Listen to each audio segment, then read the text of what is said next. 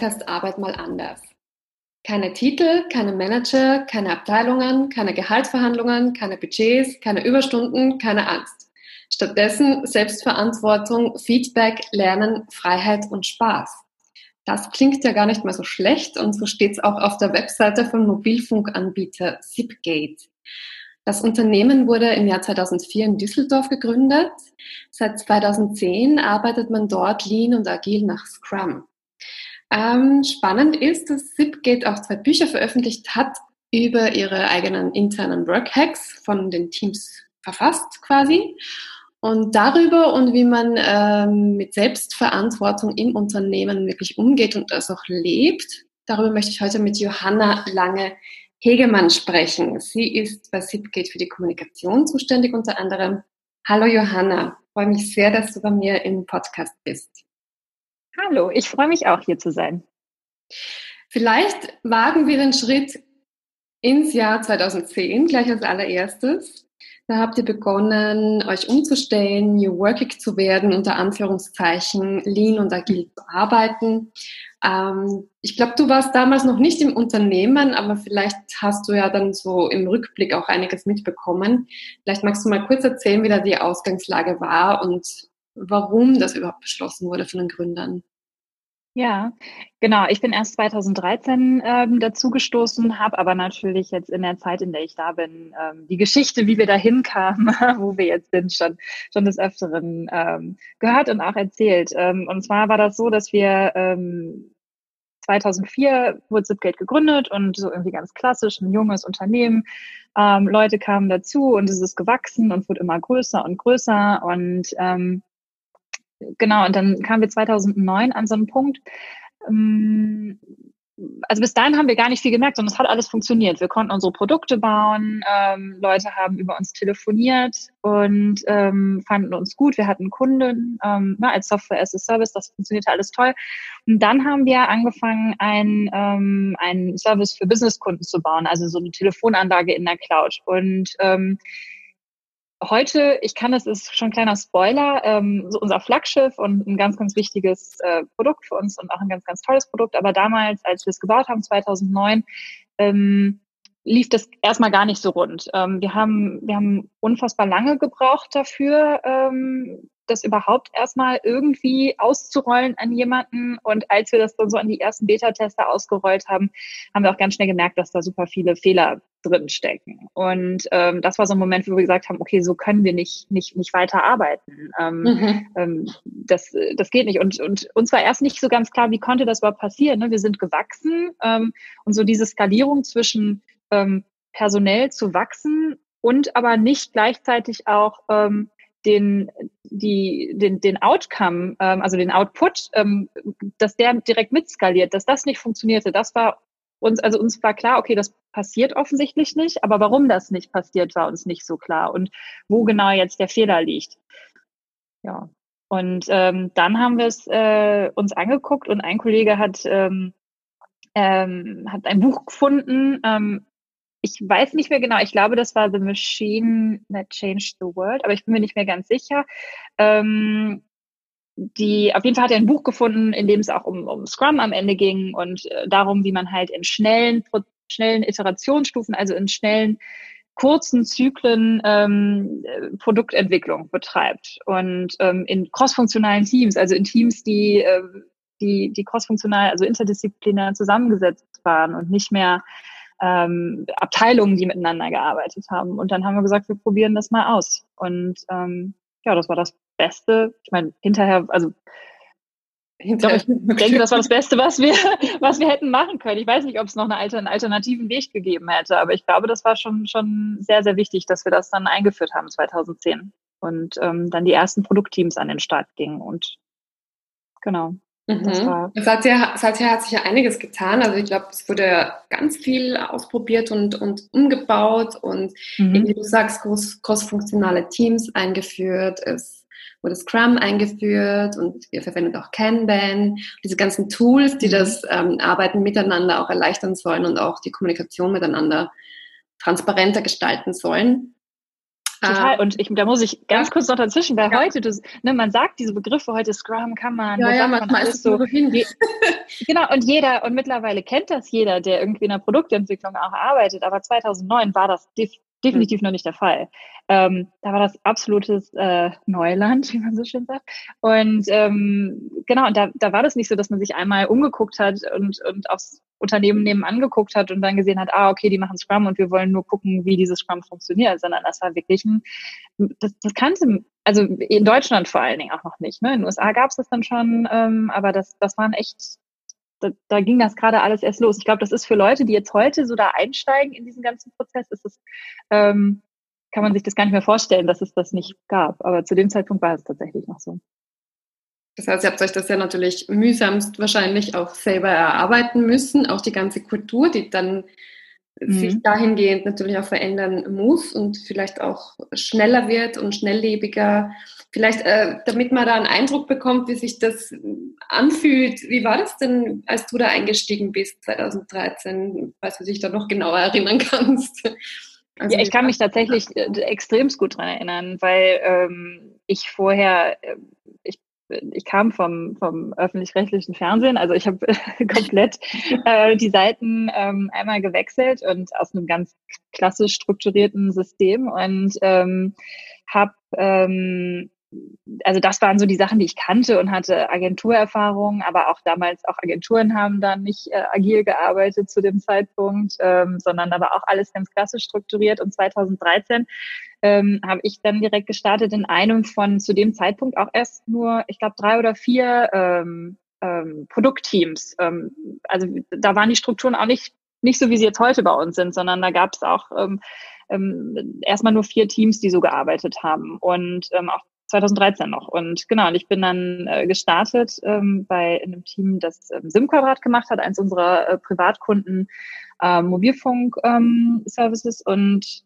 das war also alles, also die gesamte Unternehmenskultur, alles, wie es bei Zipgate war, war absolut ähm, unfassbar für mich, aber also positiv. Das war, ähm, wie man zusammengearbeitet hat, wie man auch einfach ganz, ganz schnell Bereiche verstanden hat, mit denen man sonst eigentlich gar keine Berührungspunkte hatte. Und auch wenn ich selbst keine Softwareentwicklerin bin, trotzdem dann nachvollziehen konnte, was, was da, was es da auch für Painpoints gibt und für Probleme geben kann und dadurch aber auch meine Entscheidungen ganz anders fällen kann und die wiederum meine Entscheidungen und meine, meine Prozesse besser nachvollziehen konnten. Und ähm, ja, von Anfang an muss ich sagen, großer, großer Fan von ähm, der Art und Weise, Produkte zu entwickeln, äh, zu entwickeln und Dinge nach vorne zu bringen.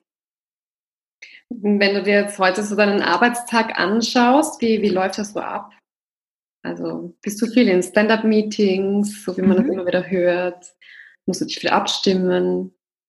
Genau, also in meinem Team haben wir ähm, morgens, wir haben uns irgendwann mal darauf festgelegt, dass wir früh starten wollen und wir haben jeden Morgen um 8.30 Uhr unser Stand-up. Ähm, aber auch das, da gibt es halt niemanden, der das jetzt irgendwie vorgibt, sondern das entscheidet man eben als Team, ähm, wie man das machen möchte.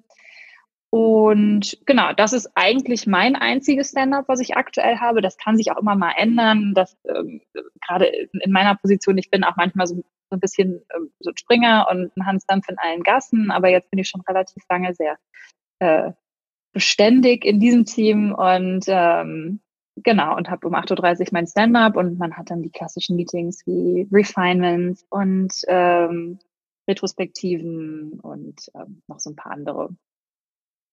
Ja, so, so klassische Meetings aus dem, aus dem Scrum-Framework. Ihr habt da in dem äh, Buch 24 Work Hacks auch eure Workhacks, wie gesagt, beschrieben, also was ihr eben mhm. auch anders macht innerhalb der Organisationskultur, in den Abläufen, auch in den Meetings. Und da habt ihr beschrieben ein Meetingsformat, wo alle Teammitglieder oder, oder Teams ähm, alle zwei Wochen präsentieren, damit alle anderen auch mitbekommen, was so an den Kunden rausgeht.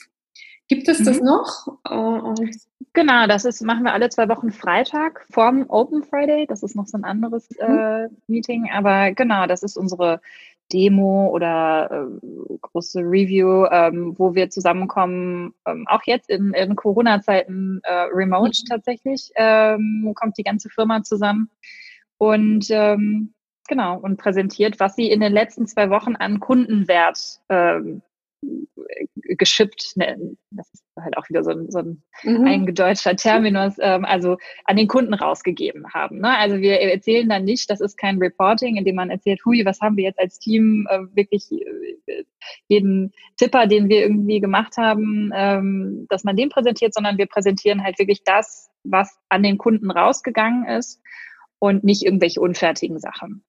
Und, mhm. ähm, und das ist wahnsinnig wichtig und gut, um mitzubekommen, was passiert hier gerade eigentlich im Unternehmen.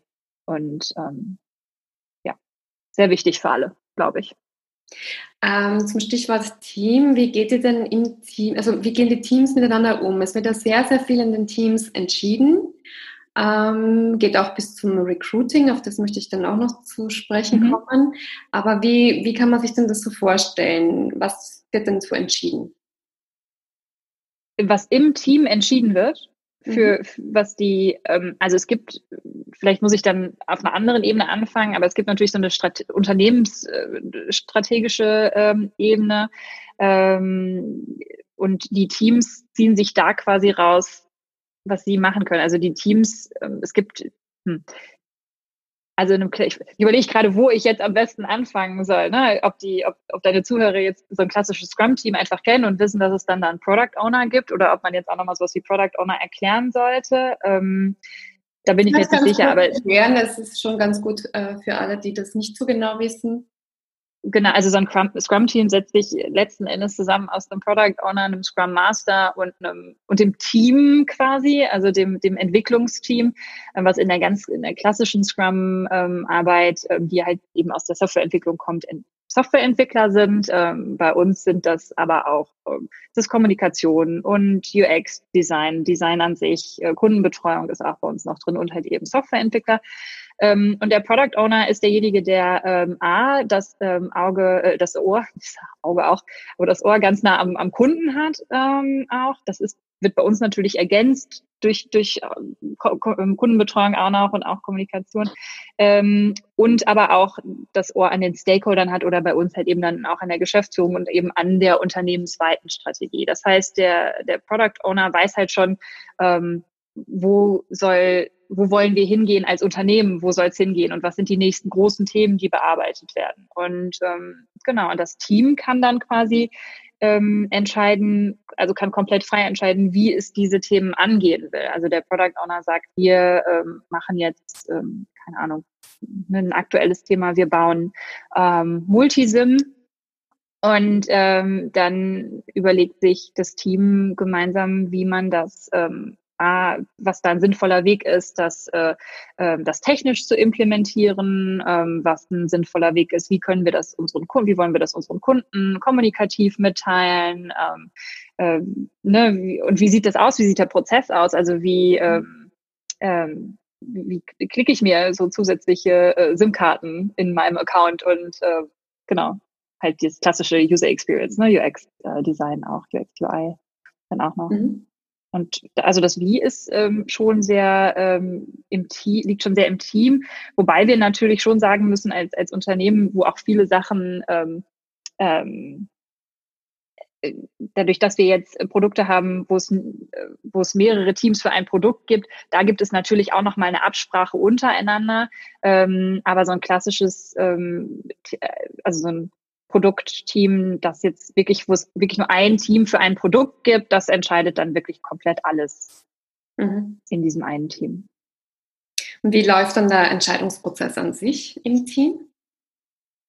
Naja, also es gibt, ähm, dafür gibt es halt auch Meetings, sowas wie zum Beispiel das Refinement. Ähm, also mhm. der, der Product Owner sagt, das und das sind Themen. Der Product Owner schreibt klassisch äh, User Stories, also ähm, ähm, als ähm, SIP-Geld-Kunde wünsche ich mir Multisim, um besser, oder als SIP-Kunde wünsche ich mir Multisim, um besser, äh, weiß ich jetzt nicht, ist jetzt wahrscheinlich auch, die Story ist viel zu hoch und groß gegriffen und die müsste wahrscheinlich viel kleiner gemacht werden, aber ähm, um besser telefonieren zu können. Das ist jetzt totaler Schwachsinn, ne? aber das wäre jetzt so eine, mhm, so eine, eine Nutzerstory.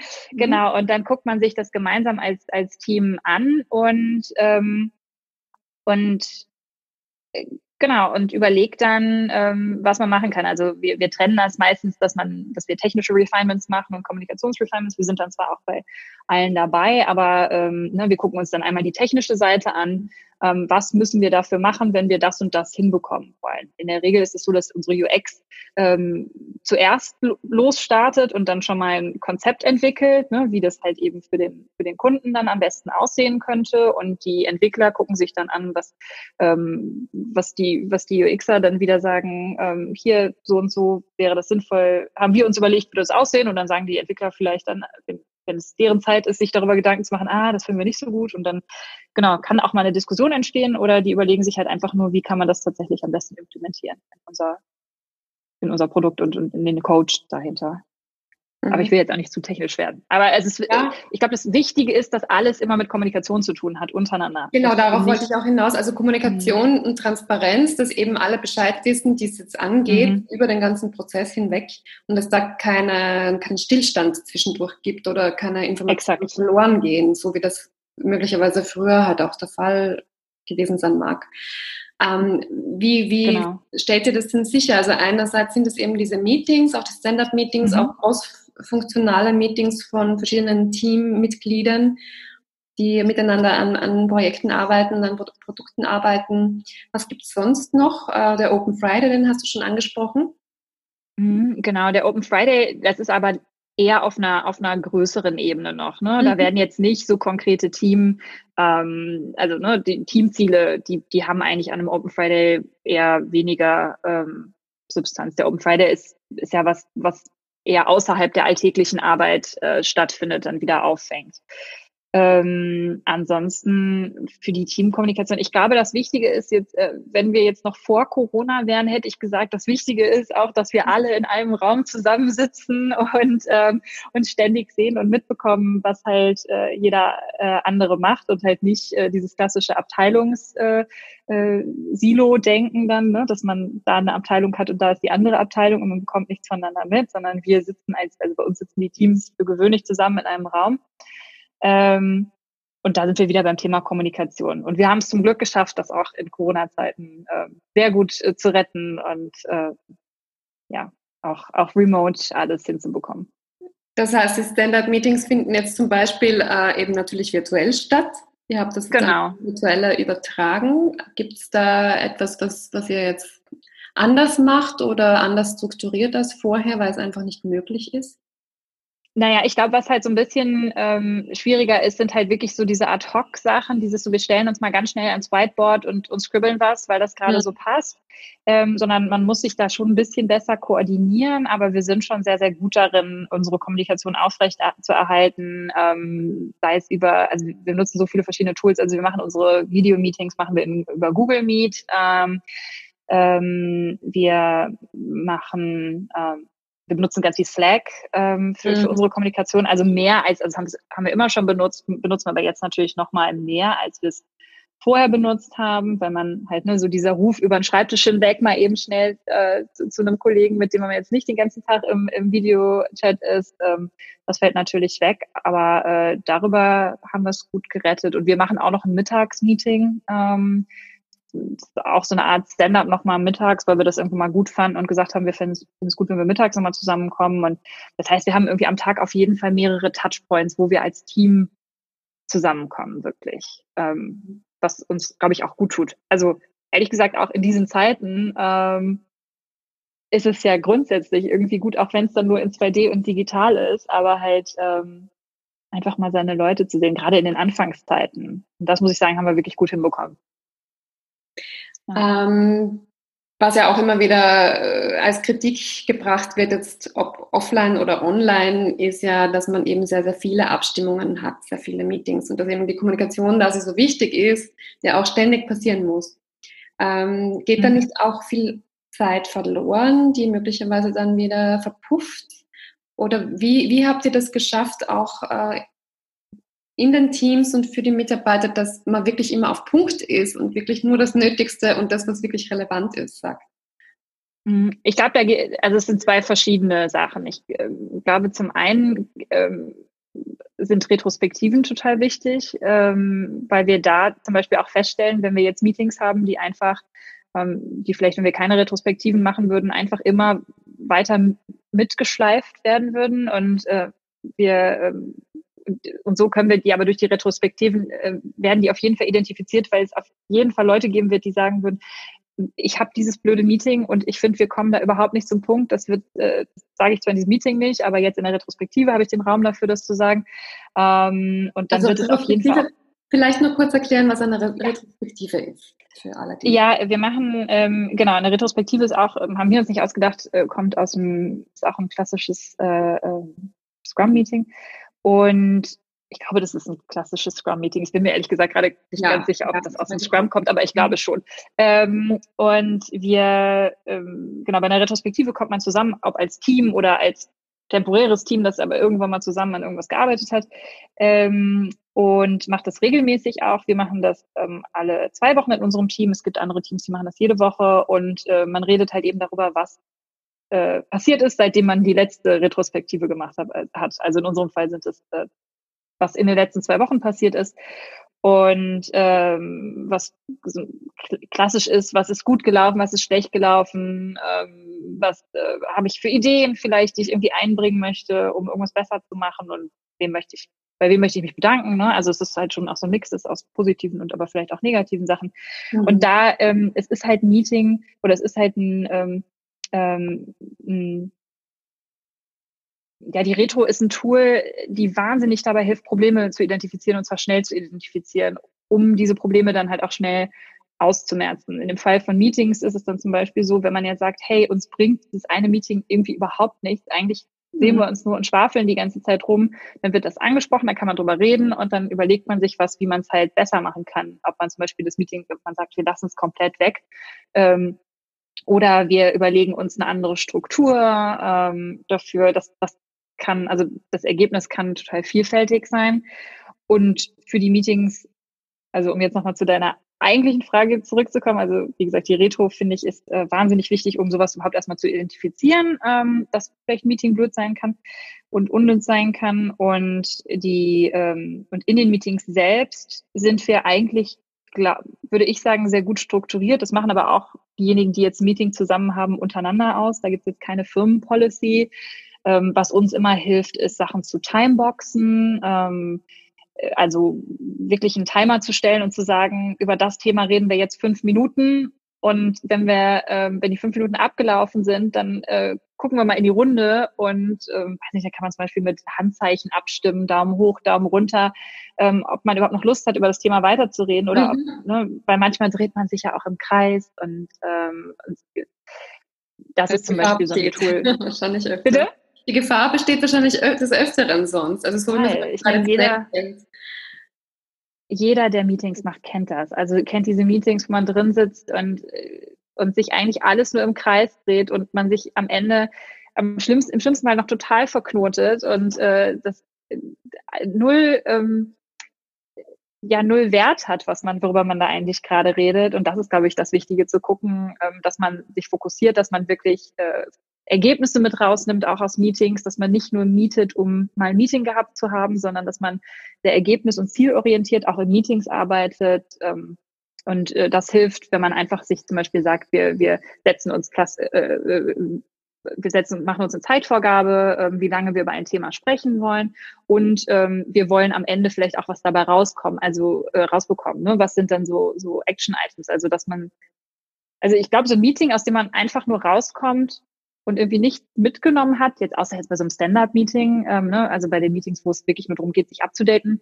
ähm, das fände ich, glaube ich, ein schlechtes Meeting.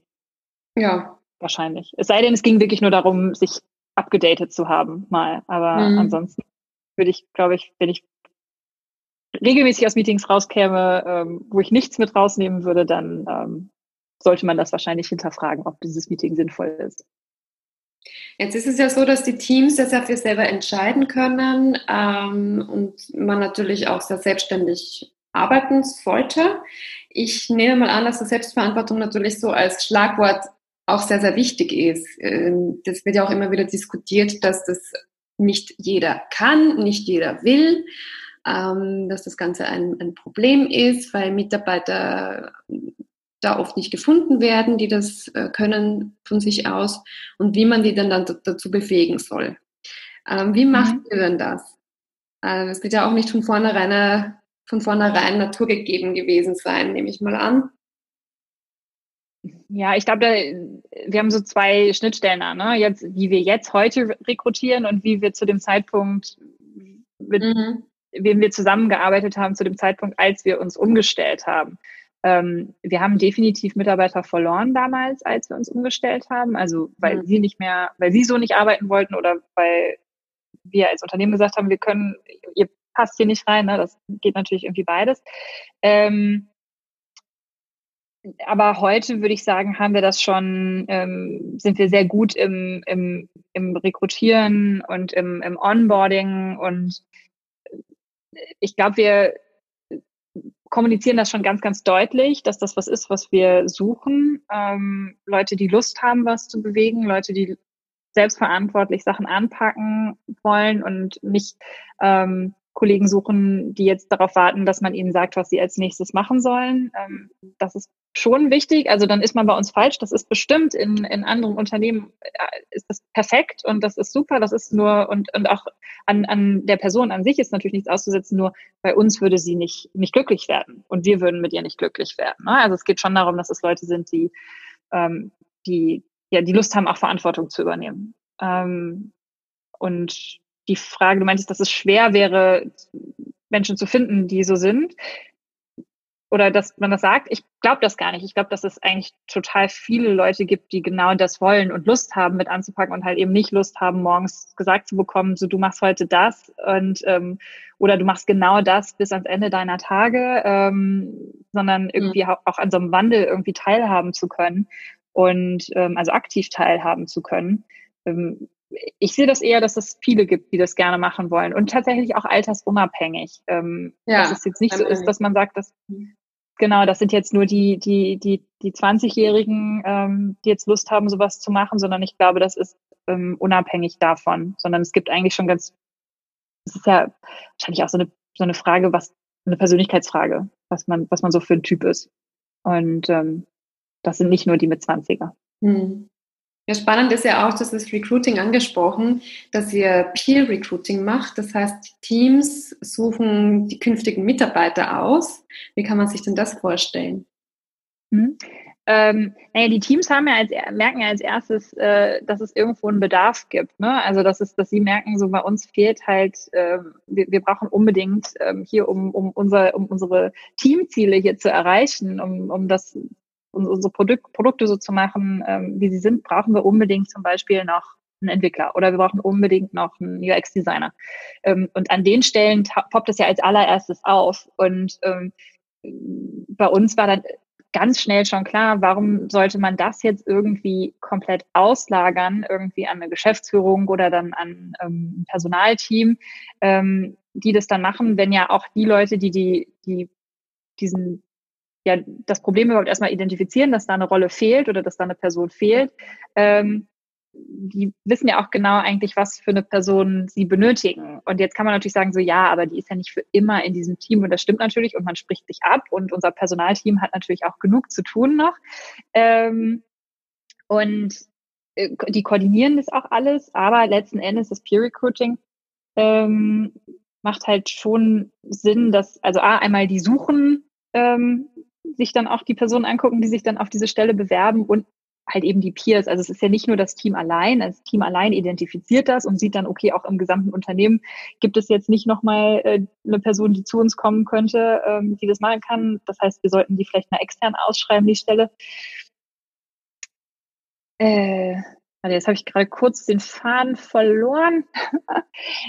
Auf jeden Fall, genau, die Peers, die, warte, ich habe schon wieder, die Peers ähm, äh, das sind dann am Ende nicht nur die Leute aus dem Team, die dann einstellen, sondern ähm, es gucken, wir haben dann so Bewerbungsbuddies, also die dann halt Lust haben und sagen, ja klar, ich kümmere mich da jetzt gerne mit drum, ich komme aus dieser Rolle, ich bin UX-Designer, wir suchen UX-Designer und äh, ich helfe dem Team jetzt auch gerne dabei, da auch nochmal mitzugucken, über die Bewerbung zu schauen, beim Bewerbungsgespräch dabei zu sein. Ähm, dass einfach gewährleistet wird, dass aus einer bestimmten Rolle genug Leute da auch ähm, involviert sind, also die Peers involviert sind, wenn einer ihrer Peers eingestellt wird. Und mhm. das nicht nur anhand von so Kriterien, die im Lebenslauf stehen, ausgemacht werden. Ne? Also, okay, was hast du für Skills, äh, so rein formell, und was hast du, was steht bei dir im Lebens Lebenslauf rein formell und was hast du für eine Gehaltsvorstellung und, ähm, und dann passt das und dann setzen wir dich jetzt irgendwelchen Leuten vor, die dich noch nie gesehen haben und äh, du fängst jetzt mal hier an.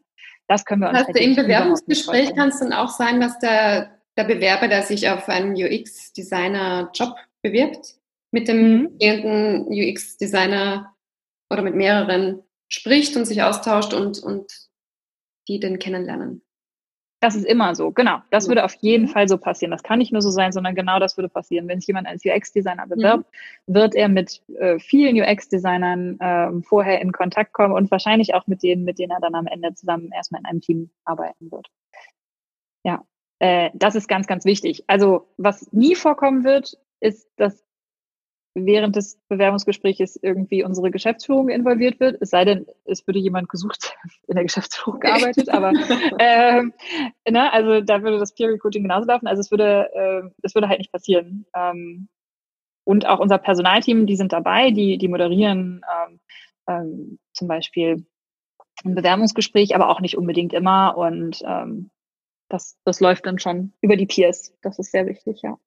Das heißt, wie viele Leute sitzen dann im Bewerbungsgespräch von euch? Ach, das kommt immer so drauf an. Ne? Wir, wir gucken, dass also mindestens zwei von einem, zwei bis drei Leute aus dieser Peer Group dann dabei sind, also aus dieser Rollendefinition dann dabei sind. Und ähm, das kann dann sein, wenn jetzt wirklich ganz konkret gerade ein Team sucht, dass dann auch noch jemand aus dem Team dabei ist, der nicht direkt was mit dieser Rolle zu tun hat, ähm, um einfach nochmal so eine, so eine von außen Perspektive irgendwie mit drauf zu geben. Aber das ist nicht, ähm, das ist jetzt auch so hundertprozentig festgelegt, ist das nicht. Aber die Peers sind auf jeden Fall dabei. Und wer entscheidet dann letztlich, wer den Job bekommt? Wird das dann auch? Die Peers, also mhm. genau. Also wir haben ähm, genau, also das entscheiden diejenigen, die äh, beim Bewerbungsgespräch dabei sind und wir machen immer einen Probearbeitstag. Ähm, das heißt, äh, also immer mindestens einen Probearbeitstag. Bei manchen Räumen machen wir auch zwei Probearbeitstage. Ähm, und oder wie das gerade mit dem Bewerber passt oder der Bewerberin passt. Genau, dann entscheidet, dann gibt es halt die Leute, die das initial, die halt auch schon beim Bewerbungsgespräch dabei waren, die sprechen dann mit den Teams, in denen dann ähm, die Bewerberin am Probearbeitstag zum Beispiel war und ähm, holen dann Feedback einfach rein und sagen, na, was war denn euer Gefühl und wie ist es so gelaufen und dann wird danach ähm, entschieden. Ja. Mhm. Gibt es dann auch Abstimmungen oder ist es eher so ein, wenn, wenn jetzt mehrere dagegen sind, dann wird es das nicht werden, aber ja. so schon? Genau. Also wir stellen, wenn jetzt, äh, weiß ich nicht, also wir machen da jetzt nicht, das ist kein, kein ähm, demokratischer Vote einfach, ne, dass wir, oder dass wir sagen, hey, wenn du irgendwie die Mehrheit hast, dann wirst du eingestellt. Ähm, ne, also irgendwie sechs sind für dich und äh, vier sind gegen dich also nicht. wir haben keinen für dich und gegen dich, aber so funktioniert es nicht, sondern wir müssen schon äh, alle eigentlich sagen, so ja, wollen wir machen. Weil wir, am Ende ist es halt immer so, dass wenn das, wenn da schon irgendwie Sachen nicht, nicht stimmen ähm, oder man schon irgendwie ein Gefühl hat, dass das nicht passen könnte. Und es geht nicht nur darum, ein Gefühl zu haben, dass was nicht passen kann, sondern ähm, das ist, glaube ich, schwerer zu erklären, als wenn man das wirklich mal selbst mitmacht. Man hat dann, in der Regel gibt es schon einfach ganz konkrete Gründe warum man dann sagen kann, nee, das passt nicht. Und wir sagen auch, ähm, wir lassen auch Bewerber nie gegeneinander pitchen. Wenn wir jemanden richtig gut finden, dann äh, stellen wir sie oder ihn ein. Und wenn wir ähm kein gutes Gefühl haben, auch wenn wir jetzt nicht noch tausend Leute in der Hinterhand haben oder, oder es einfach Gründe gibt, warum die Person nicht eingestellt werden sollte, dann stellen wir sie auch nicht ein. Hm. Aber das, ja, das geht wahrscheinlich so. auch nicht immer nur nach ganz harten Kriterien des Lebenslaufs, sondern eben auch, passt der rein, Gar nicht. rein, ist es Sympathie oder eben nicht? Also kann man mit dem oder kann man nicht mit dem? Ja, definitiv auch. Wobei ich sagen würde, dass natürlich die meisten Leute, die sich irgendwo bewerben, erstmal sympathisch sind und wenn sie so weit kommen, dass, es, dass das meistens schon passt. Ich glaube, man merkt das äh, stark auch an, an, an einfach an Skills dann an dem Tag. Ne? Passt das halt in so einem Arbeitsprozess? Kann die Person an so einem Probearbeitstag ähm, auch sich zurechtfinden in unserer Arbeitsweise, ne? In, ne, im Team arbeiten, mit Leuten sprechen, was halt so Sachen sind, die halt einfach schon wahnsinnig wichtig sind. Die stehen nicht in deinem Lebenslauf unbedingt, ähm, mhm. aber die, die sind halt wahnsinnig wichtig an so einem Tag. Ne? Ähm, kannst du mit, mit anderen Leuten sprechen, die vielleicht nicht die Leute sind, mit denen du jetzt gerade schon den ganzen Morgen gesprochen hast und ähm, kannst du ähm, ja, also und, und kannst du halt quasi diese Teamarbeit auch schon mitmachen und, und fühlst dich darin wohl. Also ich, der Probearbeitstag ist tatsächlich auch für beide Seiten ne, wichtig. Das ist nicht nur ähm, von unserer Seite aus, sondern es ist halt auch wirklich für, für die Bewerberin, hat sie Lust, später auch darauf so zu arbeiten, wie am Probearbeitstag gearbeitet wird. Wir machen halt keine Fake also ne, manchmal gibt es halt, dann sagen, geben wir schon irgendwie so eine kleine Hausaufgabe, die jetzt nicht da ist, aber eigentlich wollen wir, dass die Leute, ähm, die sich bewerben, auch wirklich dann an so Probearbeitstagen daran mitarbeiten, was wir, ähm, wann wir wirklich gerade arbeiten und sich da halt auch einbringen können. Die reale Situation. Ja, das wird ja absolut, absolut. eigentlich so gut wie gar nicht gemacht und dann gibt es möglicherweise einen Probemonat und dann äh, merkt man, die Person passt eigentlich gar nicht so, man behält sie dann oft trotzdem. Das finde ich immer sehr überraschend dass ja. man das oft gar nicht so nutzt, das zu, wieder zu beenden. Und ihr habt ja auch das Peer-Feedback eingeführt, also auch mhm. während der Probezeit quasi. Ihr habt ja auch eine Probezeit dann, glaube ich. Genau, sechs Monate Probezeit, mhm. so klassisch. Also ich weiß nicht, wie, ob das in Österreich auch so ist, aber in, in Deutschland ist es so, eine klassisch, so ein klassischer Probearbeitszeitraum, sind sechs Monate. Und in dem Zeitraum bekommt man auf jeden Fall Feedback. Also das sind wir bekommen alle Feedback, also wir geben uns alle gegenseitig Feedback, ähm, auch außerhalb der Probezeit und in der Probezeit bekommst du zwei bis dreimal Feedback von dem Team, in dem du bist. Und wir haben aber auch mittlerweile ähm, ist das so, dass wir gesagt haben, also es macht eigentlich total viel Sinn, auch in der Probezeit auch schon mal das Team zu wechseln, dass es halt eben nicht nur ein Team gibt, äh, mit dem du irgendwie zu tun hast, sondern dass du irgendwie mit so vielen Leuten wie möglich in Berührung kommst und auch vielleicht zeigen, also ne, das kann ja auch mal sein, dass du vielleicht in dem einen, in dem einen Team nicht so zeigen kannst, was du eigentlich kannst, weil die, die, weil das, was in dem Team gerade passiert, ähm, jetzt vielleicht nicht genau dein Steckenpferd ist, aber dann merkt man in dem anderen, in dem anderen Team, ähm, ist das auf einmal ein wahnsinniger ähm, Bonus. Und ähm, genau, also es ist ganz wichtig, die Probezeit ist wirklich ein, ähm, ja, die ist jetzt nicht, äh, die, die, das sind jetzt nicht sechs Monate, wo man die ganze Zeit nur am Fingernagel kauen muss und, und bangen muss, ob man es am Ende auch besteht, sondern ähm, also natürlich kann das mal passieren, dass auch jemand in der Probezeit gehen muss, aber wir versuchen nat natürlich vorher alles, ähm, äh, also durch die, durch die, durchs Peer Recruiting und das Peer Onboarding schon mal am Anfang und das, ne, die Bewerbungsgespräche und die ähm, Probearbeitstage schon das ganz klar rauszufinden, ob das passt und ähm, mhm. in der ähm, Sorry, ich muss einmal ganz kurz, ich bekomme gerade ganz viele Slack-Nachrichten rein. Ich war blöd und habe meine Mitteilungen nicht ausgestellt. Das müssen wir eben machen, weil mich das gerade wahnsinnig ablenkt. Äh, nicht stören. So, sorry. ähm, das ist durch dieses Remote. halt so, das hat ich kriegt man noch viel mehr rein. Ähm, die, warte, jetzt habe ich tatsächlich den Faden verloren. Wir waren beim Peer Recruiting und wie man das macht, genau, Probearbeitszeit, dass nicht jeder gehen muss, ähm, der bei uns jemals angefangen hat in der Probearbeitszeit und auch nicht die Hälfte davon, ähm, ähm, dass es wirklich nur ganz, ganz selten vorkommt. Und wenn, wartet man natürlich auch nicht sechs Monate ab, sondern sobald identifiziert wird, dass das nicht passt und das ist nicht nur von einer Person ähm, gesagt worden, weil irgendwie die Nase äh, äh, dieser Person nicht passt, sondern das ist, äh, ne, das wurde mehrfach abgesprochen und äh, man hat Feedback gegeben und das wurde nicht umgesetzt und so, dann kann es, dann trennen wir uns auch in der Probezeit, ja. Mhm. Aber erst wirklich nach Feedback. Aber Feedback bedeutet, man ist in einem Raum mit allen anderen und die, die geben dir dann wirklich persönliches Feedback. Oder? Genau, aus dem, genau, unsere Feedback-Runden äh, sind so, dass also ein klassisches Gruppenfeedback, ähm, dass zuerst äh, quasi, das ist in der Regel dann das Team, ähm, in dem man gerade ist, äh, zusammenkommt und quasi äh, Feedback sammelt in ähm, Keeps, Ideas und Highlights und genau, also wir sagen, ähm, was sind Sachen, die du, die du beibehalten sollst, die toll sind, die gut sind und die man super findet. Dann Ideas ist so ein bisschen, ähm, was kannst du besser machen, ähm, was, ne, vielleicht auch sowas, wenn jemand eher schüchterner ist oder so, dass man sagt, hey, mach doch vielleicht mal ein Open Friday Start oder ne, dass man einfach sagt, du, du kannst doch das total gut, aber ich glaube, das kriegt kaum jemand mit und vielleicht erzählst du es einfach mal anderen. Ähm, ja, und Highlights ist halt eben wie der Name schon sagt, Highlights, irgendwelche ganz besonderen Sachen, so als du das Konzept für hm gemacht hast, absoluter Wahnsinn und wie du da die Leute mit ins Boot geholt hast und oder die Ideen, die du da hattest, keine Ahnung. Also es kann jetzt alles Mögliche sein.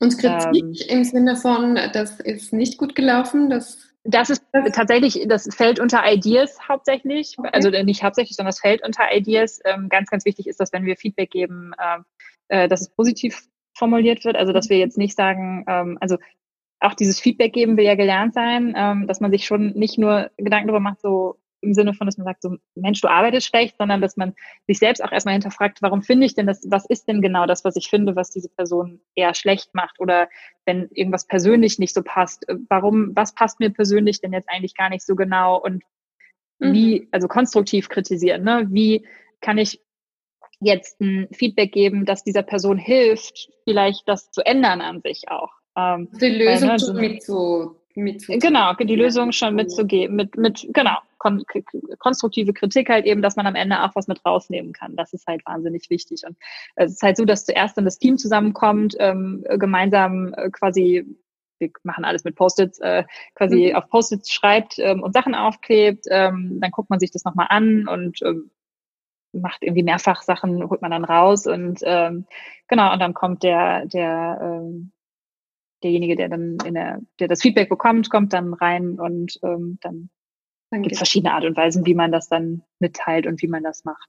Das sind aber, ähm, also wichtig sind, das sind halt auch ähm, ganz ruhige ähm, ähm äh, oder ne, was, in, was in so einem Feedback-Gespräch passiert, bleibt auch in so einem Feedback-Gespräch. Das ist jetzt nicht, äh, was man danach erstmal an, an den Rest des Unternehmens rauströtet. Feedback landet nie in einer Personalakte. Also da geht es halt immer komplett darum, ähm, dass es halt ums eigene Vorankommen geht. Ne? Also die eigene Weiterentwicklung steht da im Genau, auch, genau, unbedingt. Die mhm. steht ganz vorne dabei, ja. Ähm, du hast das Onboarding angesprochen. Ihr habt auch sowas wie, ich glaube, sie heißen Paten eingesetzt. Mhm. Du setzt Paten ein, die sich um den neuen Mitarbeiter kümmern. Wie kann man sich das vorstellen? Was ist da gemeint damit? Genau, ich meine, das ist ja. Klingt wie? Klingt gefährlich, Pate. Der Pate erstmal, ne? Ähm, ähm, nein, was ist der, der nette Patenonkel oder die nette Patenonkel, okay. die sich, äh, die sich, äh, die sich nett einfach kümmert und äh, jemanden unter, unter die Fittiche nimmt. Und ähm, genau, nee, das Patensystem machen wir jetzt schon ein bisschen länger, ähm, haben wir immer wieder weiter dran gearbeitet, äh, wie genau das aussieht. Ähm, die, ich hatte, ich bin gerade ein, ich habe 2013 angefangen, ich hatte auch schon einen Partner. Also machen wir tatsächlich schon sehr lange. Ähm, wir genau, jeder, der neu anfängt, äh, hat, ist ja mit einer Flut von Dingen erstmal beschäftigt. Also äh, was, was die Tools, die man alle neu benutzen muss, die Geräte, die man bekommt, die Meetings, zu denen man geht, die, wie läuft der Hase überhaupt, ne, wenn jetzt nicht Corona gerade ist, wie, äh, wann, wie läuft das im Restaurant, wie ist das hier mit Essen? Also es gibt ja einfach, wenn man irgendwo neu anfängt, hat man irgendwie tausend Fragen und ähm, irgendwann äh, bei manchen vielleicht ist das mehr ausge oder stärker ausgeprägt als bei anderen, ist es einem unangenehm, ähm, ständig irgendwelche Leute zu fragen. Wegen vielleicht teilweise banaler Dinge oder von denen man selbst denkt, das ist so banal, ich frage lieber nicht, weil das jetzt echt langsam unangenehm wird. Und ähm, um dem irgendwie entgegenzuwirken, ähm, dass das gar nicht erst passiert. Also natürlich kann man mit allen Fragen äh, zu jedem kommen, immer. Und das ist alles okay. Aber dass man selbst sich gar nicht erst schlecht fühlt, gibt es halt einen Paten. Das ist meistens jemand, der ähm, halt auch ein Peer ist, also die gleiche Rolle inne hat. Ähm, in der Regel auch jemand, der zumindest am Anfang auch in einem gleichen Team ist. Ähm, wo man einfach da quasi direkt daneben sitzt und der einen am Anfang, gerade in der ersten Woche, einfach von Meeting zu Meeting auch mitschleppt und sagt, äh, wo man wann irgendwie sein muss und warum die Retro so läuft, wie die Retro läuft und Sachen erklärt und Dinge macht und, ähm, und über ähm, die gesamte Probearbeitszeit auf jeden Fall auch Patengespräche führt. Einmal die Woche trifft man sich, dann macht sich ein festes Meeting und ähm, spricht halt über alles, was gerade so angefallen ist. Also wichtig ist halt eben, dass der Pate sich auch ähm, explizit Zeit nimmt für fürs Patenkind. ja. Wie lange, dann bekommt man nur während der Probezeit die, die sechs Monate? Naja, also wir sagen immer, man ist Pate for life, aber das okay. ist, äh, äh, das ist äh, ja, das, aber das, ich glaube, das machen dann alle irgendwie so unter sich aus. Ne? Das ist dann ja. immer so eine Frage. Also ich weiß, dass mein Pate ist auch heute noch mein, also immer noch nicht wirklich, aber wir sagen, er ist mein Pate. Aber damals war es auch kein Peer, sondern ein Entwickler und ähm, genau, und das war wichtig und gut, dass ich den hatte. Also zum Thema Recruiting noch, äh, wenn es dann ums Gehalt geht, wie geht ihr denn das vor? Mhm. Ihr habt ja 2016, glaube ich, das äh, Lean Salary Framework eingeführt. Ähm, wie ist es dann für die neuen Mitarbeiter? Genau, das ist halt dadurch natürlich super einfach, ähm, dass wir nicht bestimmen müssen, also dass die Peers entscheiden nicht, was jemand verdient. Dadurch, mhm. dass wir einfach ein ganz klares Gehaltsmodell haben. Es gibt eine, eine Base Salary, also ein Basisgehalt, je nachdem, in welcher äh, Rolle man einsteigt. Ähm, und also dann gibt es nach Stufen. Genau, Genau, und dann gibt es, äh, dann gibt es eine, eine wirre prozentuale Rechnung für, äh, die dann einschließt noch mit, äh, die ist nicht so wird, die ist eigentlich relativ einfach, aber nach, nach, also prozentual kommt dann auch drauf die Experience, also wie viel Arbeitserfahrung habe ich schon in dieser Rolle, ähm, dann die Loyalty, also wie lange bin ich im Unternehmen, ähm, und gut, das ist jetzt für jemand, der von außen kommt und ganz neu einsteigt, ist das natürlich erstmal, äh, die Loyalty natürlich erstmal raus. Ähm, und ähm, habe ich ein Studium ab, also was für einen Studienabschluss habe ich noch? Ähm, das hat dann auch nochmal einen, einen gewissen, eine gewisse Auswirkung aufs Gehalt. Das heißt, diese mathematische Formel, die sich daraus ergibt, die ist dann für alle genauso anwendbar und darüber hinaus gibt es jetzt keine Zusatzverhandlungen mit, ich hätte aber nee. mehr Geld, weil ich bin ja so super. Nee, genau, das gibt's nicht. nicht sondern mhm. genau, sondern es bekommen alle gleich. Also ich glaube, das hat halt auch viel damit zu tun, dass wir schon sagen, wenn wir einstellen, dann wollen wir die Besten einstellen und wir wollen nicht ähm, jetzt irgendjemand einstellen. Und ich glaube, das ist halt auch gerade der Punkt, warum wir in so ähm, warum wir uns auch angucken und warum es dieses Feedback gibt. Wir wollen allen Leuten irgendwie Chancen geben, dass das funktionieren kann und wir hoffen natürlich auch, also wir, wir wollen ja auch gute Leute haben und ähm, haben das zum Glück auch. Ja, und äh, durch das Gehaltsmodell ist es, macht es auch nochmal einfacher.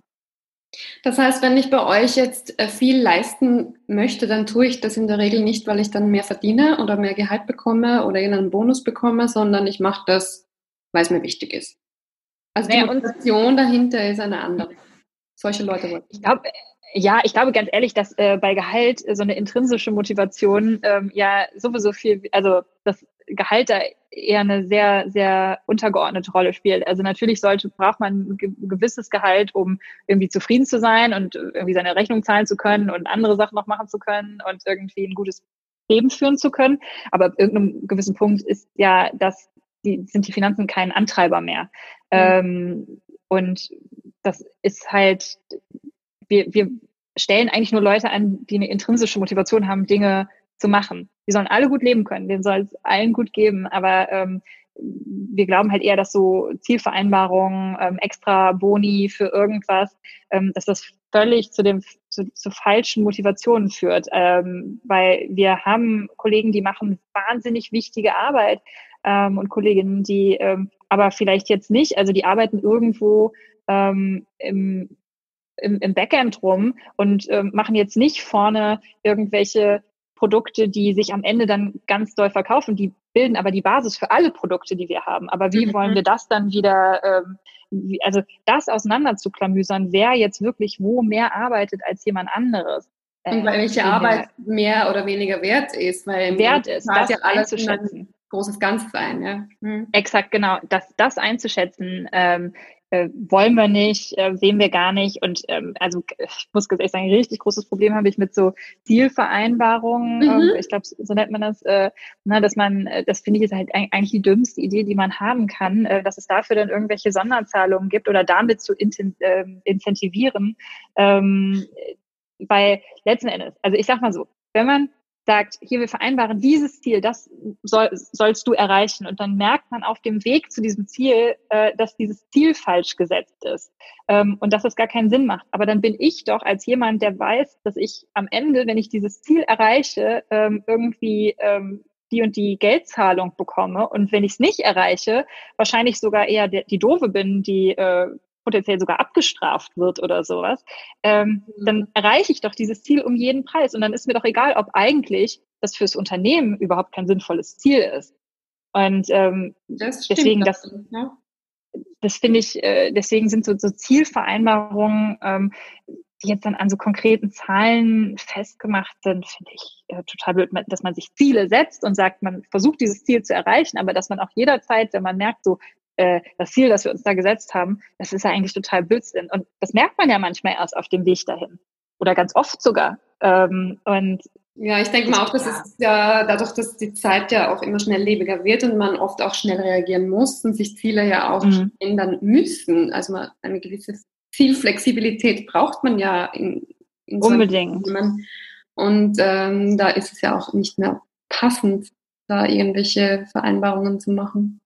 Aber das genau, heißt, die Leute wissen aber schon, ähm, weil ich glaube, wenn da gar keine Klarheit da ist, ist es ja auch wieder schwierig ähm, die Leute wissen ja schon, wo sie hin sollen, so im Groben.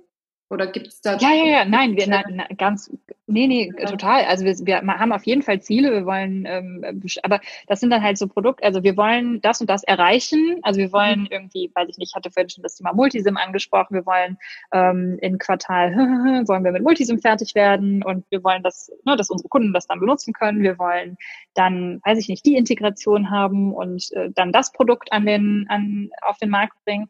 Ähm, das sind natürlich ganz klare Ziele, die wir uns setzen. Ähm, aber es ist auch nie schlimm, ähm, wenn die aus, wenn es gute Gründe gibt, warum diese Ziele nicht erreicht werden können. Wenn man vielleicht gemerkt hat, so, ah, ha, hier haben wir irgendwie technisch gemerkt, dass wir, wenn wir das bauen wollen, dann kippt uns hier alles auseinander. Ne? Sowas kann ja dann auch schnell mhm. passieren. Mhm. Dann setzt man sich irgendwelche Ziele und äh, dann fängt so eine Ellenbogenmentalität an und man guckt nicht mehr nach links und rechts und was man eventuell ähm, einem anderen Team, das im gleichen Unternehmen arbeitet, dadurch, dass man sein Ziel jetzt erreichen will, unbedingt kaputt machen kann. Mhm, mhm. und ähm, deswegen ist es unfassbar wichtig, ähm, meines Erachtens und ich glaube, dass der Erfolg uns da auch recht gibt, ähm, die, naja, halt alle Kollegen auch so die große Strategie mit einzubeziehen, natürlich nicht am Konzept, aber die daran teilhaben zu lassen, das transparent alles zu kommunizieren, dass man halt eben nicht nur sein eigenes Team sieht, sondern dass man das Gesamte sieht und äh, sich am Gesamten orientieren kann.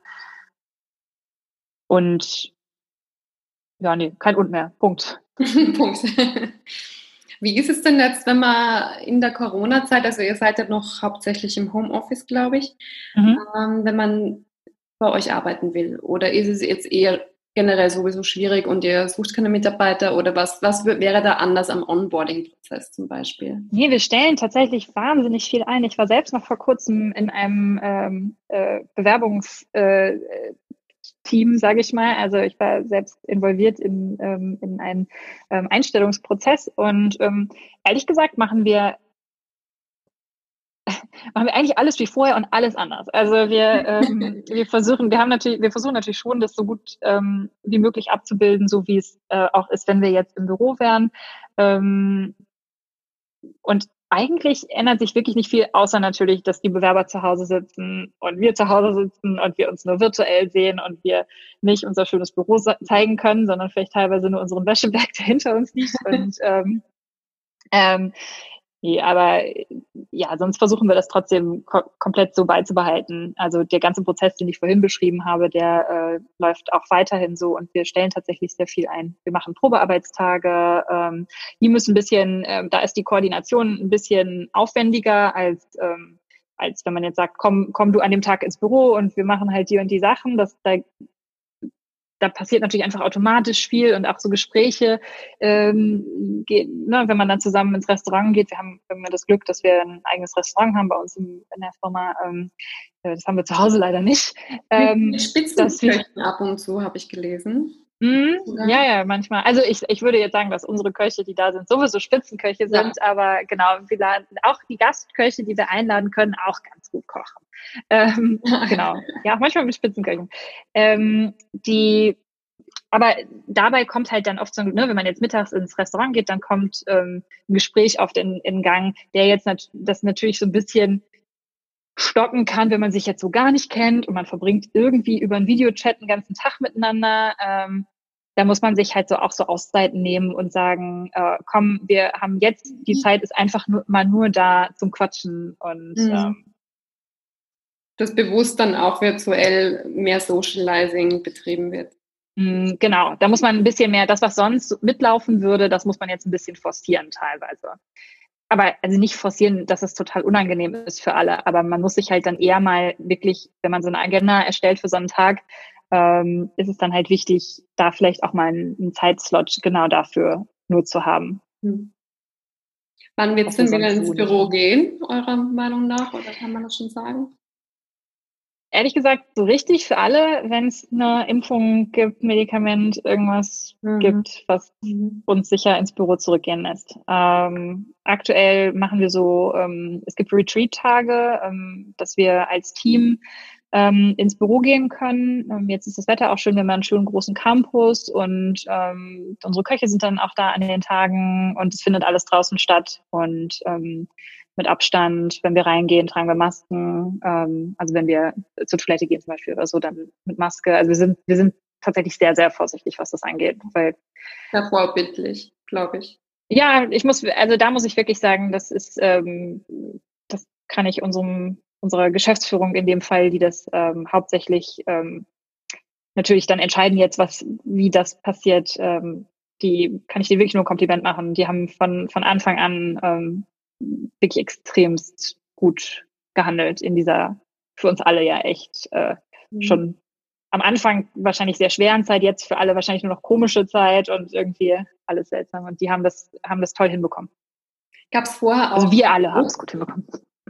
Gab es vorher auch Remote-Arbeit bei euch? Oder? Nee, genau, das ist, äh, nee, nee, wir waren eigentlich so ein Unternehmen, obwohl wir ja selbst Produkte machen, die äh, für Leute, die remote arbeiten, ähm, total wertvoll sind. Ähm, äh, waren wir eigentlich ein Unternehmen, das selbst gesagt hat, wir können am besten arbeiten, wenn wir alle an einem Ort sind. Ne? Wenn man als Team mhm. in, in einem, an einem Ort ist, wenn man aber auch als Unternehmen an einem Ort ist und man sich halt eben auch außerhalb des Teams auf dem Flur begegnet, schnell Kaffee trinken kann, im Restaurant zusammensitzt, über Sachen sprechen kann, ähm, wir, also es gab die Möglichkeit, Homeoffice zu machen, wenn man jetzt gesagt hat, der Klempner kommt heute, ich äh, kann jetzt irgendwie nicht, wenn ich jetzt nach Düsseldorf pendel, ich muss mir jetzt den ganzen Tag Urlaub nehmen, kann ich das nicht auch von zu Hause machen. Das gab es schon mal, ähm, nee, aber eigentlich haben wir das gar nicht gemacht und haben dann, ähm, als es so losging, ähm, das muss man auch sagen, da war unsere Geschäftsführung extremst voraussichtig, was dieses ganze, diesen ganzen Virus äh, anging. Und ähm, hat ganz schnell, haben wir angefangen, ähm, testweise als Teams schon ins Homeoffice zu gehen und ähm, dann als und haben sehr früh dann gesagt, so jetzt ist äh, keiner kommt mehr ins Büro, wir machen jetzt nur noch Homeoffice. Mhm. Und ähm, waren dann aber schon so gut aufgestellt, dass wir das sofort ähm, weiter laufen lassen konnten. Ja. Tja, das heißt, wir werden uns weiterhin, wenn wir uns sehen, eher virtuell sehen. Ja. Vorläufig zumindest mal. Danke ja. dir auf jeden Fall, Johanna, für deine Einblicke ins Unternehmen, in Zipgate. Und ähm, ja, also wenn man sich bewerben möchte, es gibt die Möglichkeit. Genau, sehr gerne. Sehr gerne. Vielen Dank. Danke dir, es war schön. Tschüss. Tschüss.